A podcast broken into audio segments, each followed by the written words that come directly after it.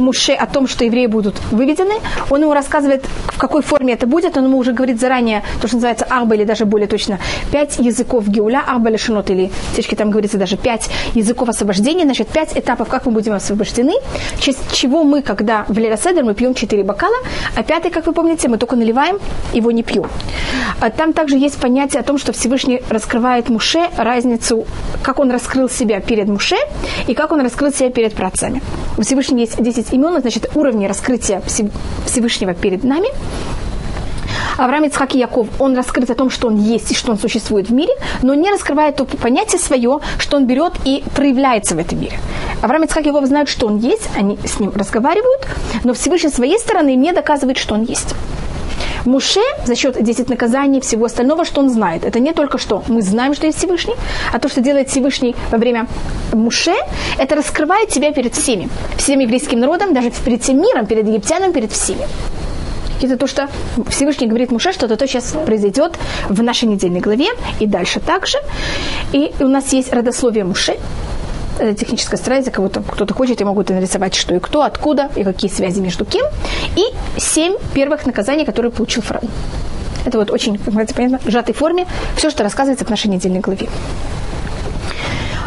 мы, может быть, я, я на прошлой неделе этого не рассмотрела, так может быть только немножко. Это пер, самое высокое имя Всевышнего, которое мы обычно вообще не знаем, не говорим, не произносим. Оно впервые про, произносится в Танахе, когда Всевышний говорит с Муши. И это имя, которое обычно даже у нас вообще никто обычно даже этого не замечает. Когда Муше спрашивает Всевышнего, это было в прошлой недельной главе, не в этой. Если евреи меня спросят, кто ты, что я скажу им, и то, что Муше, Всевышний отвечает Муше, я, это говорится как в будущем. Вот это слово, которое вы сказали, просто даже вопрос, если я имею в виду тут имя Всевышнего, могу ли я даже это произнести. Я буду, который я буду. Значит, как мы пишем, обычно это четырехбуквенное имя Всевышнего. Первая буква пишется Юд. Заметили? Потом Гей, потом Вав, потом Хей. Всевышний говорит Муше не с Юдом в начале, а с Алифом в начале. Если вы знаете законы грамматики иврита, так если я вижу букву, э, слово из четырех букв, и оно начинается с юдом, так мы же знаем обычно, что у нас корни, они трехбуквенные. А если есть юд в начале, значит должно быть это какая форма? Это будущее? Будущее, будущее время, третье лицо, скрытое лицо.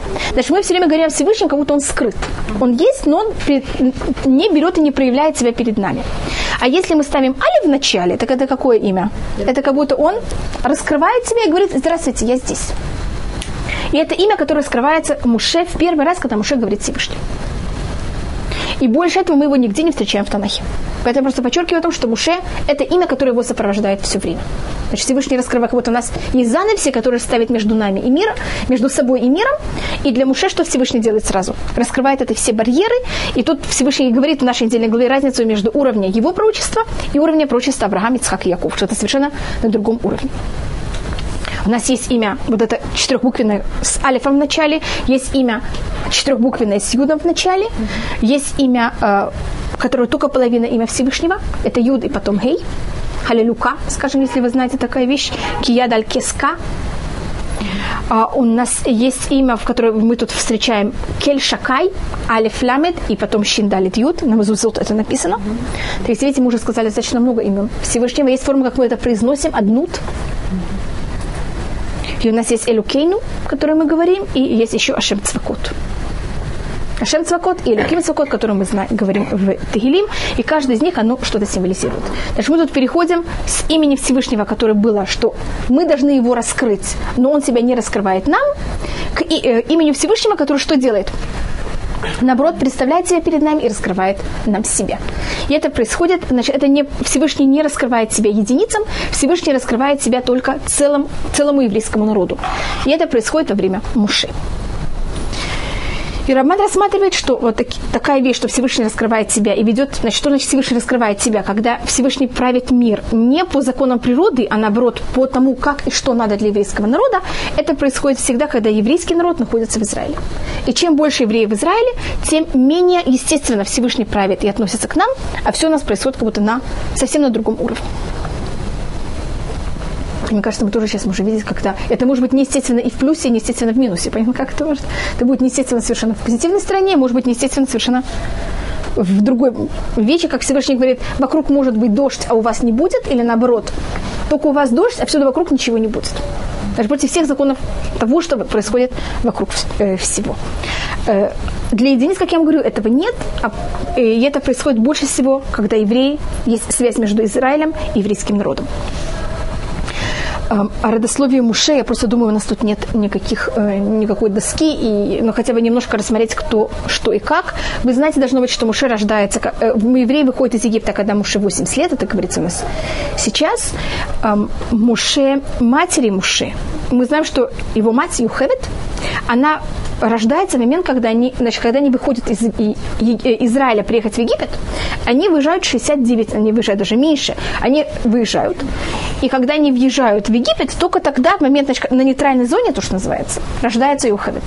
Рождается Бейнахумот, между стенами. Понимаете, что такое нейтральная зона? И почему это так важно, в каком месте точно рождается Юхавит, так как они не могут войти в Египет перед тем, как родилась та женщина, которая родит Муше, которая выведет их из Египта. Потому что если они входят в Египет без Юхевет, без кого они выходят, они кого-то входят в Египет без, той, без матери, избавителя своего. А Всевышний всегда правит мир так, что он сначала нам дает лекарство, а потом только дает нам наказание. А почему она не могла родиться, родиться Еще нет периода изгнания. Нахон в Израиле все еще благополучно. Это еще как будто слишком рано. В Египте уже слишком поздно. Потому что тогда мы входим в Египет без матери избавителя. Тогда мы сначала получаем как будто бы наказание, мы сначала входим в болезнь перед тем, как что, кто родилось. Лечение еще родилось, а Всевышний всегда сначала приготавливает лечение, а потом только дает нам наказание. Там еще есть Если она рождается перед тем, как они входят в Египет, теперь когда они, когда они выходят, мы знаем, что Муше будет 80 лет. В Египте они были, как вы знаете по преданию, 210. Даже в каком возрасте она рождает Муши? 130. Вы говорили об этой проблеме? Нет. Так видите, какое великое чудо. Теперь, когда Сара рождает, когда ей 90 лет, что происходит со всеми пушками? Все пушки в Торе стреляют? Значит, понятно, что это имеется в виду, какое великое чудо произошло. А Юхавит рождается, когда ей рождает, извините, рожает, когда ей 130 лет, и никто об этом даже не говорит. Не первый ребенок. Ну, а вы знаете, сколько ей было лет, когда она родила первого? Юхевет... Да, но вы знаете, сколько Юхевет было? Мирьям было тогда 6 лет. Значит, Мирьям родилась на 6 лет до этого. Так ей было 124 года. Так старшая родилась, когда ей было 124, следующая, когда ей было 126, 130. И 130. 24, потом 127, потом 130. Извините, я сказала неправильную дату. Разница между ними была каждый раз три года. И тогда вопрос, почему о рождении э, Юхевет никто об этом вообще в Танахе, иначе если я сейчас не начала бы делать этот расчет mm-hmm. по мудрецам, вы бы даже об этом не знали, не слышали. Mm-hmm. И об этом говорят э, Рамбан и другие комментаторы, и Мидраш также, что первым делом считается чудо, только если было какое-то прочество о том, что чудо произойдет. Mm-hmm. Так, а Саре было до этого, заранее было сказано, значит, если вещь непредсказанная происходит, это тоже чудо. Но если вещь предсказанная потом происходит, вы согласны, что это имеет совершенно другой уровень чуда? У Саре было предсказание, потом это сбылось. А у Юхавит не было предсказания, поэтому это не имеет такой эффект чуда. Еще одно, еще в Египте так много чудес было. Каждая женщина рожала шесть в один раз. И там и другие всякие неописуемые чудеса. Так еще одно чудо больше, еще одно чудо меньше. Понятно, как это? поздно родилась. Так это так поэтому одно, одно из вещей. Теперь, вы знаете, на каком она была замужем? Ну, я думаю, что этим мы уже закончим. Она была замужем за своего племянника. А, извините, что я э, рассказываю все секреты семьи Муше. Да-да, все правильно написано. И как вы знаете, у нас есть проблема, это же запрещенный брак по еврейскому закону. Теперь до того, как мы взяли и получили Тору, такая вещь не была запрещена. И, но мы же знаем, что наши працы соблюдали всю Тору. И также семейство Леви, это же все семейство Леви, они же учили Тору, они же соблюдали всю Тору. Но когда они были не в Израиле, в Египте, мы находим, что они, если они понимали, что для каких-то очень важных вещей это очень надо, то в том случае они некоторые вещи брали и отступали. И это то, что мы находим Якова, который женился на двух сестер. И то же самое мы тут находим у э, Юхевет и ей и Кат. Они прошли Гейл, там другой суд. Так это одно из почему это такая вещь. А что значит они? Но они уже, что они, так как это было еще до того, как мы официально получили законы Торы, значит, мы их соблюдаем, как мы решили это взять на себя, но это не Всевышний нам дал такой приказ. И в момент, когда мы видим, что это берет и противоречит какой-то более важной вещи в этот момент, в таком случае мы можем это взять и переступить и добавить, что что-то не было в Израиле. Это почему это подчеркнул, как вы знаете, это было в Египте, или у э, Якова это также было... Жена умирает на границе. Да, и точно как они входят в Израиль, она умирает. Это объяснение Рамбана. А, это только еще одно объяснение, что Да. она в Израиле, там Это, Юх- это Мирахель, потому что она была второй женой. Поэтому- по Просто мы рассматриваем о том, что э, это есть много ответов, и поэтому есть много ответов, потому что не каждый ответ, он отвечает на все. Поэтому я как раз из всех этих ответов, понятно, что выбрала, те, кто отвечают мне также на Рахель или А, и также на э, Юхевет и Амрам. Это мы же еще не получили Тору. Я не знаю другого объяснения. Рахель или А, есть много объяснений. Но понятно, как это оказывается, только мне помогает для Рахель и А, не помогает мне для Йохавет и Амрам.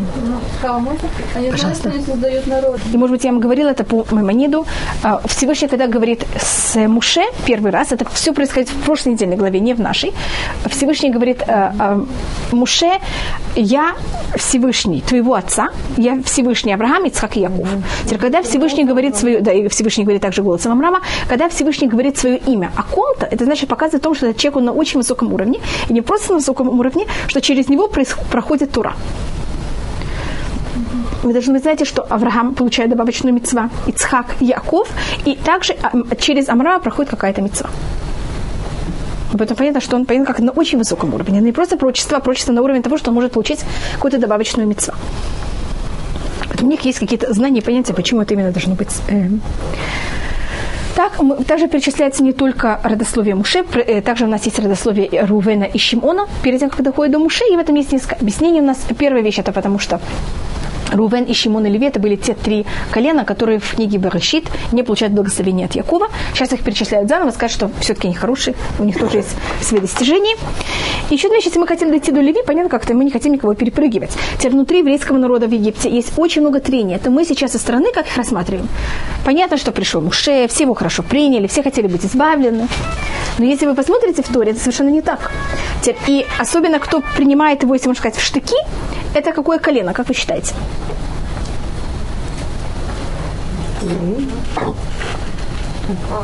Рувен и Шимон. Понятно, почему эти два колена? Потому что сейчас кто становится вожди? Значит, момент, когда Муше, он из колена Леви, автоматически как его колено себя ощущает? Мы, видите, кто мы такие? А Рувен и Шимон что говорят? А, извините, мы старше вас. Что такое? Вдруг Всевышний перепрыгнул нас и дал третьему колену? И внутри еврейского народа этот, эти трения мы находим их достаточно долго. Если вы видите, те именно, кто будет выступать лично против Муше, они будут из колена Рувен и Шимон. Вот его личные враги, если можно так их назвать. Это, э, помните, когда есть восстание Короха, кто объединяется с Корохом, это колено Рувен. И э, э, помните, может быть, про Зимры бен Салю, который берет ми- медианку, когда Пинхас его убивает, он был из колена Шимон. Если- И тогда Муше плачет. Видите, что это вот оба случая, когда они выступают не просто, просто там сделать какой-то запрет, а именно против власти Муше над еврейским народом. Кто это такой, это вообще номер три. И поэтому того, что такое ощущение не было у еврейского народа, Всевышний, когда перечисляет Муше, что он делает? Берет и перечисляет два предыдущих колена, чтобы у них не было хотя бы в туре, понятно, какое ощущение, что как-то взяли и перепрыгнули, а наоборот, их также как-то взяли и дали им этот, э, это уважение. Хотя, как я говорю, в будущем это не всегда поможет. Мы увидим какое-то трение внутри еврейского народа. Мы очень всегда чувствительны к нашему уважению. И поэтому мы должны быть, понимать об этом, что если там э, кто-то, если мы выбираем кого-то или что-то даем какую-то честь кому-то, мы должны быть очень чувствительны к тому, что если есть какие-то другие люди, которые считают, что им да, по- положена эта честь по каким-то другим правам, чтобы мы это учли и были очень осторожны с этим. И не считали, ну он же понимает. Никто ничего не понимает. Вот если Хана говорила, Хана говорила о том, там, про Ляшона Ра и про все другое, когда это вдруг относится к нам, мы, у нас за- затменяется разум, и мы считаем, что все нечестно все неправильно. Когда это о ком-то другом, все честно все правильно. Это так? И как другой не понимает? Это же так понятно. А когда это мне, я ничего не понимаю. А что такое себя уважать? Эх, Других мы знаем, как уважать, а вот себя как? Так может быть, что это думаешь? Да. Это называется эрах ацми. А если человек не это называется. То есть И мы, был после Рабисроль Салантер в 19 веке, он начал движение Мусар, и там, вот одно, там были, у него было четыре ученика, каждый имел какое-то другое свое течение. И вот одно течение, это была Саба Слободка, и они, очень, они рассматривали человека, как он, что он правильно себя вел, именно через вот этого понятия уважения себя. Сейчас какие-то вещи, которые я не делаю, не потому что они плохие, а потому что они просто ниже моей, моей чести. Тоже когда-то в России было понятие честь. Так честь – это вот понятие в какой-то мере, снова я пробую это перевести кого-то на наш, э, ну на наш язык, на наш, э, какая наша ментальность. Это понятие тоже называется кого-то цми или рахацми. Так а самая слободка, у них это была главная роль. Они вот, вот ей пользовались. И, может быть, потому что также в России было такое понятие уже до этого, он это выбрал. Я, не знаю, почему он это именно выбрал. Каждый из четырех учеников выбрал какую-то другую вещь, что он считал, что вот через нее человек может как-то выдержать все возможные испытания. Не только соблюдать Тору, а соблюдать ее в правильной форме. Так я просто рассматриваю, что мы можем учить от этого. И Муше очень чувствительный к этой проблеме. Он знает, что он номер три в понятии коленов. Он понимает, что он номер три в своей семье. И он очень боится кого-то задеть. Он не хочет задеть Арона. Он согласен взять и пожертвовать тем, что он будет вождем, пожертвовать собой, пожертвовать всем, только чтобы Хас выхалели кого-то не как-то не задеть, и не задеть даже немножко кого-то честь. Хотя Всевышний говорит Муше, что Арону будет совершенно все равно, и Арон будет очень рад и доволен. Но мы, с своей стороны, понимаем, что должны быть очень осторожны, никогда никакую честь никого никак не задевать. И кажется, как будто такая странная вещь, если на одной э, чаше находится спасение всего еврейского народа, на другой чаше находится, что, может быть, я задену кого-то честь, если я пойду сейчас спасать еврейский народ. Скажите, что вы сказали? Надо об этом думать или это глупость? Нет, это глупость. Надо спасать. А то, что кто-то будет, кто-то кого-то я смету с пути, ну что это такое? Ну он же поймет сам. Нет, так это же ценность еврейского На... Нет, мы считаем, что это как тоже себя правильно евреи вести. Если это кого-то заденет, это неправильно. Но Всевышний же ему сказал, что ты не прав. Да, потому что Аарон, по-настоящему, Аарон это совершенно не заденет. Но Всевышний не сказал Муше, что ты думаешь неправильно. А. В этой ситуации это неправильно. Значит, мы просто воспитались в Советском Союзе, в которой какая была вещь? Цель всегда отправляет все возможные средства. Так же? И поэтому, если цель... Там не было человека. Значит, понятно как? Да. Значит, если сейчас цель спасти еврейского народа, все средства, ну не все, но почти все кошерные. И там заниматься какой-то глупостью, ну это вообще. Теперь в иудаизме, как вы знаете, цель ничего не оправдает. Там я уже не вхожу в какой вопрос и что. Ну, понятно, что но мы видим хотя бы из Мушей, и понятно, что от Мушей можно очень много учиться, даже это. И он считает, что если на одной чаше находится еврейский народ, на другой чаше задеть своего брата Аарона, он предпочитает, понятно, что делать. Не входить в эту вещь, он не хочет, чтобы через него прошла такая вещь кого-то как-то немножко задеть. Я просто пробую рассмотреть, что мы можем от того, что мы сейчас учим, учить, а не просто, чтобы это оставалось где-то в э, теории. Так это, э, поэтому так нам важно, в каком месте Муше, какой он родился, он первый, второй, он третий. Э, он в коленах какой он номер. Я просто говорю, почему это так рассказывается, кто был что. И там вот одна из вещей, это что мы никогда никого никак не задевали. Если нам приходится как-то кого-то задеть, как-то занять кого-то место, как будто бы, что мы понимали, что это достаточно проблематичная вещь. И как мы должны себя в такой ситуации вести. А Амрам не был я в родословии не входила в всякие всякие. Хотите, я могу сказать, кто когда родился, сколько ему было лет, сколько было детей у кого. То я сейчас выбрала только одну тему, и это понятие вот того, что Муше номер три, он третий из колен. И почему-то нам так важно понять, и почему Всевышний начинает родословие с Рувена, а не начинает родословие с Леви. Хотя тут только говорится Рувен, там его дети, Шимон, его дети доходят до Леви, и тут уже все начинает раскрываться. И следующее – это э, наказания, для которых у нас осталось достаточно э, мало времени. У нас есть, э, в, этом, в нашей недельной главе у нас есть семь наказаний из десяти. Эти семь наказаний, значит, Абарбенель, Мальбим, почти все комментаторы их делят по такому одному делению. Сейчас очень глобально рассмотрю, как их можно поделить. У нас есть деление Мидраша, которое делит их также в какой-то мере дает два объяснения на наказание, и у нас есть сформу. Сформу делит наказание все на три группы. И он рассматривает, что первые три, они были на земле. Это было или Нил, что это так же понятно, как это низ, если можно сказать, или земля. Нил превращается в кровь, из Нила выходят лягушки, или что у нас происходит вторая вещь, третья вещь, извините, земля превращается в прах, превращается в шип. Понятно, значит, это все внизу.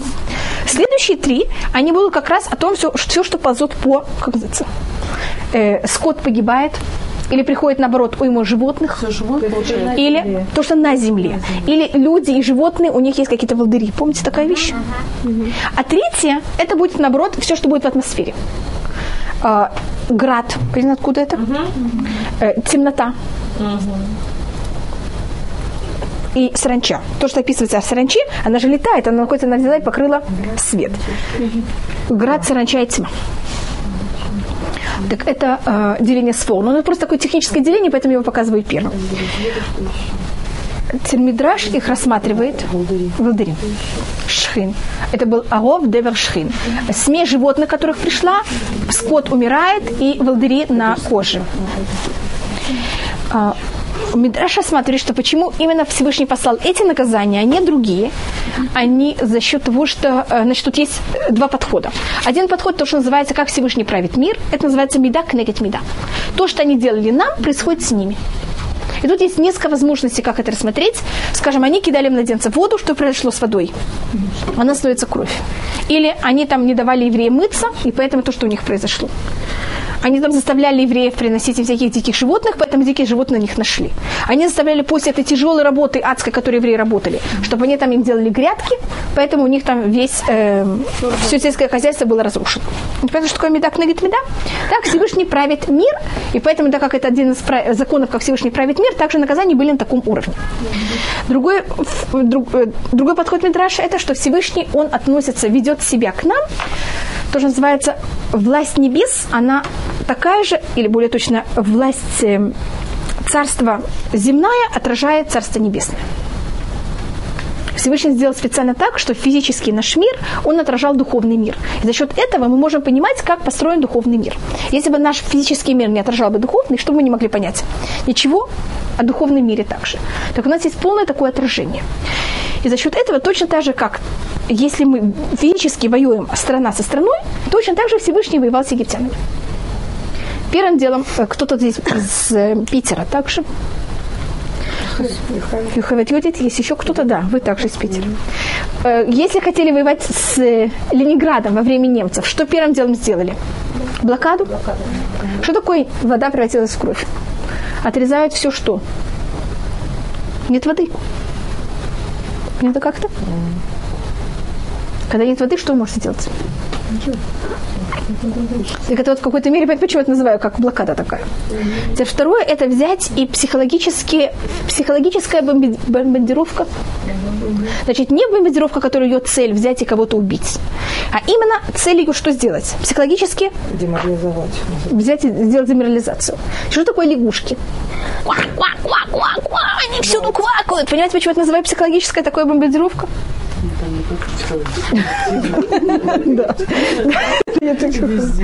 А вот крупная такая бомбардировка, которая цель именно психологически взять и задеть человека. А в шире рассматривается мелкая бомбардировка чтобы я это перевожу, понятно как-то. Тогда не было бомбардировщиков, тогда это делалось стрелами. Но, просто говоря, они тоже делят это такое, как мелкой бомбардировки и крупного. Скажем, Америка, когда она воевала с э, Ираком, так она сначала брала и кидала громадные бомбы. Помните, об этом рассказывалось? А потом она также бомбардировала просто мелко. Понял как-то? Так то же самое, видите, Всевышний сделал Египту. Сначала лягушки, потом вши и так далее. То есть добить этих, кого не добили, получается? В какой-то мере. Это было понятно. Я сейчас не вхожу в Мидраш во все этапы, как это, просто у меня не будет времени для остального показать. Я только показываю, как будто как русло. Как это рассматривает Мидраш или Медак негет Меда, что они делали евреям, так они были наказаны, или это точно такая же война, как мы обычно воюем. Если видите, если вы решаете быть в министерстве эм, Министерства обороны. Так если вы хотите знать, как правильно вести войну, то вот прочитайте 10 наказаний, и что вы поймете? Этикет войны. Как это правильно себя вести. Может, Всевышний, как он себя ведет, это точно так же, как правильно себя вести во время войны. И то, что очень интересно, люди, которые даже никогда этого никак не сравнивали, мы просто видим, когда есть происходит война, это то, что, естественно, люди делают. И не зависит, понятно, сколько лет проходит, сколько тысяч лет даже проходит, все время возвращаемся к тем же самым принципам, если мы их рассматриваем в корнях. Теперь почему, то, что вы спросили меня, почему когда-то я показала с но я взяла их, поделила на, на три. Это у нас также есть в Агадаш Песах. Вы помните, что мы говорим Децах Адаш Бахав. Мы берем этих всех 10 наказаний, которых я поэтому сейчас еще не могу их объединить. У меня же есть только 7 в этой недельной главе, и мы их делим на 3, 3, 3. Теперь если я делю 3, 3, 3, у меня оказывается еще одна, это десятая. Теперь десятая не раз, значит, первые 9 наказаний, они нас учат, как мы должны себя вести, когда кто-то не слушается. Значит, кто-то не себе, мы хотим что-то кому-то показать ребенку, взрослому, все равно кому. Мы сначала его не наказываем, а мы сначала то, что мы делаем, это должно его быть учим или поучиваем, или как это называется. Как это? Но цель наша это не наказать его, а цель наша его исправить. И обычно сколько мы согласны раз предупредить человека, пока мы его исправляем? Обычно мы согласны терпеть три раза. Раз, два, И когда мы доходим, мне кажется, до три, мы уже ждем, что уже все будет правильно. Вы согласны? Так, посмотрите, что происходит. Всегда первые два, они достаточно такие вот строгие предупреждения. Вы можете просто проверить также в Торе, что всегда перед первой и второй Моисей приходит к фараону и его предупреждает. Третий – это не без никаких предупреждений. Третий – это просто такая пощечина, знаете, что я так называю, которая, она обычно не опасна для жизни, она только очень неприятна. Как в первой варианте это вши, во втором варианте это вот эти волдыри, в третьем варианте немножко более опасна темнота когда никто не может встать с места, вот так вот сидит. Видишь, темнота, мне кажется, тоже. Что-то? Разве Нет, это? Нет, это я тут беру из все, каждой серии и рассматриваю последнюю. А Макат Бехолот это уже не предупреждение. Значит, сколько раз мы предупреждаем? Мы обычно согласны только ждать три раза. Всевышний ждет не три раза, а Всевышний ждет три раза три. Это же такое девять. Это какая-то максимальная возможность терпения, которая может хватить у человека. Мы говорим раз, два, три. И мы согласны сказать это раз, два, три. Сколько раз? Три раза. Вы согласны, что после того, как вы сказали раз, два, три, три раза, что вы уже после этого делаете? Можно уже человека исправить или уже мы дошли до конца? Вы решили, что уже все? Точно так же решил Всевышний. И тогда десятое наказание, оно уже не исправление, оно уже настоящее наказание. И поэтому только в десятом наказании происходит настоящая смерть. А все предыдущие – это около, это такая игра с, с опасностью жизни, но теоретически там нет, там можно также и остаться, ж- э, ж- э, человек может остаться также живым. Это не явная смерть. А в десятом это уже для первенницы явная смерть, тут нет никакой возможности никак взять и спастись от этого э, конечного уже приговора. Понятно, как это расставлено. Термальбим, Абарбенель, они рассматривают эти э, группы, они говорят также о том, что если мы говорим о том, что Всевышний хотел взять и как-то предупредить, он говорит, сказано раз, два, три. Когда Муше пришел к, фараону и сказал, здрасте, фараон, меня послал Всевышний, возьми и выпусти еврейский народ. Что ответил фараон? Кто такой? Кто такой Всевышний? Тогда Всевышний сказал, ты не знаешь, что я такой, я тебя научу. Ты же веришь всякие идолы, ты не знаешь, кто он такой. Мы сейчас расскажем. И для этого каждая серия из этих тр- троих, она учит что-то другое фараона. Первая учит о том, что вообще есть Всевышний в мире. Ты считаешь, что меня нет. Ты не знаешь, кто я такой. Идем, я тебе покажу, что я есть. И поэтому то, что э, в Египте самый главный идол, это был Нил. И поэтому, если хочет Всевышний себя проявить и сказать, что он есть, он должен бороться с кем, как будто бы в кавычках. Показать, что он выше Нила. И поэтому наказание начинается с Нила. Всевышний, когда наказывает кого-то, первым делом наказывает его идолов. Потому что если Всевышний наказывает сначала человека, а потом идола, человек скажет, что он, может быть, недостаточно правильно себя относился к идолам, поэтому он наказан. Поэтому, понятно, как должно быть? Наоборот, чтобы человек не путался, а то это, наоборот, его еще больше сбьет с пути. А Всевышний же хочет быть милостлив и помогать людям. И э, второе также и, и лягушки из самого Нила, значит, кто наказывает Египет в этот момент? Египет Всевышний с помощью Нила. Значит, ваш же идол вас наказывает. Из Нила выходят, понятно, как это, эти, как их зовут? Лягушки и так далее. Это для того, чтобы ты знал, что я есть. Египтяне не могут сразу научиться всему. Теперь следующее это, у нас есть понятие, значит, это называется Мецивут Ашем, что есть вообще Всевышний. Следующая вещь, которую нам показывает Всевышний, это не только его понятие, что он есть, а также это вещь, которая называется Ашкаха. То, что Всевышний наблюдает на всем, что есть в мире. Потому что может быть, что он есть. И это правда, что он есть. Но какое ему дело для бед, а бедных обитателей Земли? Что они ему дают? Зачем вообще ими заниматься? Какие-то там крошки, если мы говорим о всей галактике. Для того, чтобы показать Всевышний, что он знает все, что происходит. И поэтому, если вы прочитаете в Торе, когда каждый раз упоминается следующая серия, то, что называется Адаш, там будет все время говориться, значит, Аов Деваршхин, это смесь животных, эпидемия и вот эти нарывы. Как вы замечаете, это болезни, которые они очень эм, заразительны. Также кожные заболевания не заразительны. Э, ж- з- Болезни животных, они же очень э, заразительны. Вот сейчас, выход есть эм, шапата, уфот, птичий грипп. Вы знаете, насколько это опасная вещь. Так там же что такое? Понятно, как это какая-то эпидемия такая, которая у животных. И там подчеркивается в Туре, в Ефлете боема гуэтерец Гошен, и я возьму и отделю в это время страну Гошен, и там не будет этих всех. Всех этих вещей не, не будут в стране Гошен. Теперь также первые три не были для евреев, а только были для египтян. Но в Торе об этом не подчеркивается. Только в Торе подчеркивается только о следующих троих. Потому что первые три, их цель была что-то другое. Поэтому это было как это тоже было, но это было побочно. А следующие три, их главная цель, что показать? что Всевышний знает, кто хороший, Всевышний знает, кто плохой, плохой будет наказан, а кто более хороший, будет спасен. Поэтому это только относится к египтянам, а к евреям это абсолютно никак не относится. Говорится, что фараон взял и послал, когда был вот этот мор у животных, он послал проверить, э, по-настоящему ли все египтяне, только у египтян это произошло, у евреев нет, и он увидел, что даже ни одного э, от скотин, ни даже ни одно животное у евреев не погибло. Но дом то же самое было, потому что у евреев была вода. Да, да, ты понимаешь, поэтому я говорю, что то же самое было и в первых трех, но в, пер- в Торе это не написано. Поэтому так как там было главное, значит, все темы, которые я говорю, они были в первом, втором и в третьем. Только каждый раз подчеркивается что-то другое. Потому что невозможно, люди не могут воспринять все сразу. Но, но и то, и другое, и третье было в каждых. Говорится, что э, то, что произошло, это что была одна лошадь, которая она была половина принадлежала еврею, половина принадлежала египтянину. И вот эта лошадь тоже сдохла. И тогда вот это был вопрос, понятно как это? Что с ней происходит, кому она относится? Потому что, говорится, и не умерло ничего евреев, и фараон ожест- ожесточил свое сердце. Как, так это наоборот, это же объяснение того, что он тоже был расслабить свое сердце. Почему же и как он посмел? Что было какое-нибудь объяснение для того, чтобы взять и ожесточить свое сердце? А следующие три – это доказательства о том, которое не находится в нашей недельной главе. Тяжкие я должна также, может быть, э, одно только из этих, из этих последних трех находится в нашей недельной главе. Это э, град. Э, Вы знаете, может быть, о, эм, как их называют, Э, персов. Их вера в, в свои идолы, они верят в том, что есть в мире две силы.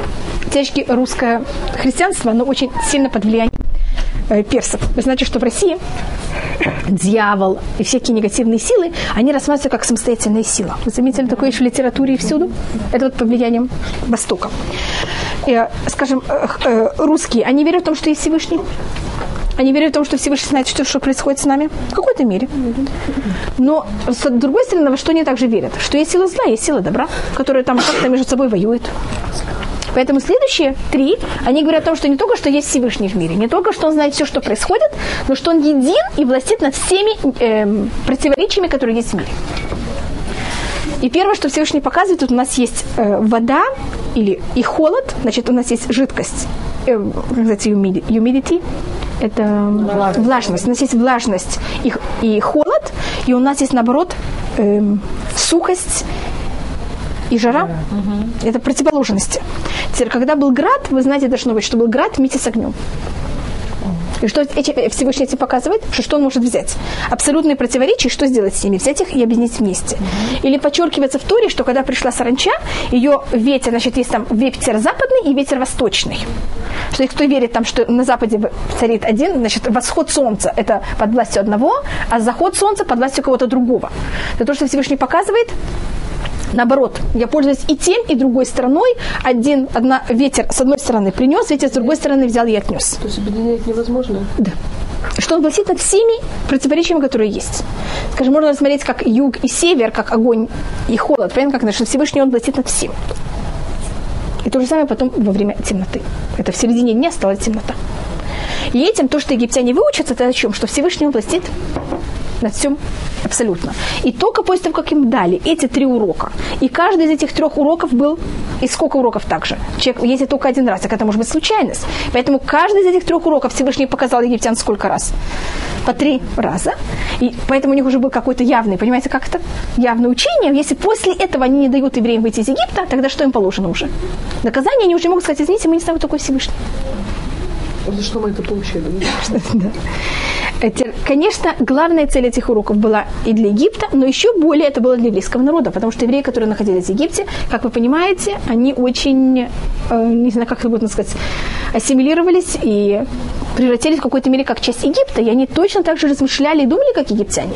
И поэтому главная цель этих уроков, она была, конечно, для евреев египтянам бедным ими пользуются как, как сказать, когда вы мешок, мешок, который вы хотите его бить. Палка. Да, но балка это груша это называется? Значит, сейчас что происходит? Да. Берут, берут египтян. Ими пользуются как груша. Значит, мы хотим что-то показать евреям. Для того, чтобы показать евреям, нам нужно это на ком-то показать. И выбирают бедных египтян, чтобы на них это показать. Так, Ефа, так для этого вопрос, почему это положено египтянам. Понятно, какой вопрос? По какому праву Всевышний, когда он хочет нам что-то показать, показывает это на них? Для этого надо выбрать такого народа, которому положен. И поэтому египтяне, они как-то заработали, чтобы они превратились вот в эту грушу, что с помощью их это можно было показать. Теперь египтян у них есть в любой момент выбор, дайте перестать быть этой грушей, если они хотят. Поэтому дается выбор, ты будешь такой или будешь другой. И с другой стороны, последнее, пожалуйста. Это же не было на да, это же вначале... Как Когда это у них свой выбор. ну, было то же самое, что они были постоянно же У нас есть... э, да, теперь вы, должны быть, знаете, если вы читаете Туру, что первые пять раз говорится, что фараон взял и укрепил сам свое сердце. Следующие пять, из них два в нашей недельной главе, говорится, что э, Всевышний взял и укрепил сердце фараона, а не что фараон сам укрепил свое сердце. И вопрос, какое это право? Значит, его бьют, а с другой стороны, что ему делают? Делают так, чтобы он не мог э, среагировать и превратить быть этой грушей, как я вам говорю. Тут мы просмотрим некоторые вещи. Есть одно мнение, которое говорит, что фараона было забран выбор. Значит, когда человек проходит какой-то грань, он уже для того, чтобы пройти этой грушей, понятно, что сделается. Он прекращает иметь выбор. И у нас есть в этом поколении, но всегда так, как у нас добро и зло должно быть иметь, э, как можно сказать, равноправие, уравновесие, у нас есть также и какой-то человек, который тоже в плюсе теряет понятие выбора, это рассматривает Меша Хухма, и это Муше. У Муше на каком-то уровне нет выбора быть плохим. Значит, у него есть в личной жизни, он может делать какие-то ошибки, но в плане Торы он не может никогда делать никакую ошибку. А фараон это понятно в каком? После пяти раз, когда он не выдерживает, он больше уже не имеет никакой выбора. Другое мнение говорит точно наоборот. Значит, если вы возьмете фараона, вы можете его представить, когда происходят такие неописуемые чудеса? После пяти раз у вас есть выбор. Не слушать Всевышнего. Как вы считаете? Лично у нас нет. Есть выбор еще. Фараон, представьте себе. Значит, по первому объяснению, значит, часть наказания фараона, что если он пять раз укреплял свое сердце, значит, один раз он, за это ему не положено наказание, это он проверяет. Второй раз он проверяет, третий раз он проверяет. Но после пяти раз это уже не проверка, это просто он специально себя уже озажесточает, тогда его наказание, что у него уже нет такого возможности даже от этого отказаться. А другой мнение рассматривает, что он просто после пяти раз он уже превратился в нер- нервозного, как это называется, такого существа. Невротик. Да, понятно, как это? И тогда у него уже нет выбора. Уже только видит Муше, он уже в таком состоянии становится. И понятно, что он уже сейчас что скажет? Да, да, Муше, все, что ты хочешь, только, только отстань. Уйди отсюда. И поэтому то, что Муше, то, что фараон Всевышний укрепляет ему сердце, это не значит, что у него отнимается выбор. Это именно укрепление сердца для того, чтобы не остался выбор. Чтобы что Чтобы у него, чтобы у него был выбор в руках. Потому что после пяти раз, когда проис- происходят такие великие чудеса, у него просто, естественно, нет уже выбора. И он явно должен уже говорить «да-да-да». Не потому, что он верит, а потому, что просто это невозможно выдержать. И поэтому укрепляется, ожесточается его сердце для того, чтобы у него по-настоящему остался еще какой-то выбор. Это просто противоположный э, комментарий на, как видите, на ту же самую вещь. И что вам более э, подходит, то вы можете это выбрать. И, может быть, вы слышали о том, что у нас есть голова, которая называется, или более точно мозг, называется на иврите мох, у нас есть сердце, которое называется лев, и у нас есть печень, которая называется кавыд. Вы, должны быть, слышали об этом. И разница каждой вещи, да, и мелех, и наоборот, если это в противоположный случай, это клюм или колен. Это то, что говорится о фараоне, что у него кавед лев пау. Точно переводе это тяжело сердце фараона. Но тоже то рассматривается, что его сердце взялось и сошло на уровень печени. На иврите кавед это также печень. печени взялось. Да, да, точно. А Да. сердце в пятку ушло. Даже, понимаете, у него по какому-то совмести... У него же полное переставление всего. Значит, он уже эмоционально, у него как будто нет уже никаких эмоций даже. Кого? У фараона. За счет того, что он себя так взял и тяжело э, ожесточил. Э, Так это вот то, что можем рассмотреть в нашей э, недельной главе. Это Он себя ожесточил, Всевышний его, ему дал это наказание уже потом. А, И одна вещь, может быть, которую мы только закончим, это немножко о лягушек. А, Вы знаете, что лягушки, которые, это говорит э, Мидраш, что лягушки, которые взяли и пошли в... Всевышний сказал в Туре, что в лягушки пошли куда? В утробы египтян, чтобы они пошли куда также? в дома, в тесто, в печки, на всех местах. Потом, когда описывается, что лягушки взяли и вымерли, говорится, что те лягушки, которые были в домах, в реках, в реках, там, во всех местах вымерли. А те лягу... они, но не пишется, что вымерли те лягушки, которые оказались в печках и в тесте. Не говорится, что они умерли. Там перечисляются все, кто умерли, а они их не перечисляются. И рассматривали наш почему. Говорится, потому что, естественно, для лягушек это же места холодные и э, мокрые. А те лягушки, которые пошли в печки, они же взяли и переступили. Значит, у каждой лягушки был выбор. Лю- какая-то лягушка должна дойти до каждого места. Но у каждой лягушки есть выбор, куда идти. Так те лягушки, которые пошли в печки, значит, они для того, чтобы взять исполнить желание Всевышнего, переступили свой инстинкт. Эта лягушка могла сказать, лучше я пойду в речку. Или я пойду там в ушанку какого-нибудь егип- египтянина. Или в кастрюлю его. А она взяла и пошла, понятно, в печку. И поэтому те лягушки, которые взяли и переступили свои, свои инстинкты, они остались живы. Говорят, что когда... а, да. Рамалину. И говорится, что Мишель, Хананья и Азарья, вы знаете, что это были три еврея, которые были в Вавилоне, и там был там, на выходные взял и поставил эм, идол, и дал приказ, что все брали и поклонялись этому идолу. И тогда Мишель, Ханя и Азарья пришли Хиски, э, к пророку и Хискель, сказали, что нам делать. Он сказал, возьмите и спрячьтесь. Что у вас не было в этом, когда вот это все произойдет, это что будет? Скажут там, представители Сирии, где не поклонятся, представители такого-то поклонятся, представители евреев. Никого нет, следующий кто-то. И кого-то не заметит о том, что евреи не поклонились. Я, им Ихаскель сказал, если вы пойдете, вы погибнете. И они решили, что они сказали, что мы хуже, чем лягушки. Если лягушки взяли и приступили свой инстинкт для того, чтобы взять и исполнить желание Всевышнего, мы тоже пойдем, будем как лягушки хотя бы. Хотя Михаскель сказал, что они умрут, и, как вы знаете, они также были спасены. Так это называется, что они насу кальва хомер мяцфардаим. Они взяли и сделали, научились от лягушек, как себя надо правильно вести. Кто? Мишель Хананья Язарья. И просто только рассматриваю, потому что, видите, от того, что некоторые вещи, которые написаны в истории, какие вещи мы можем также учить. Значит, это не обязательная вещь, это только учительная такая вещь.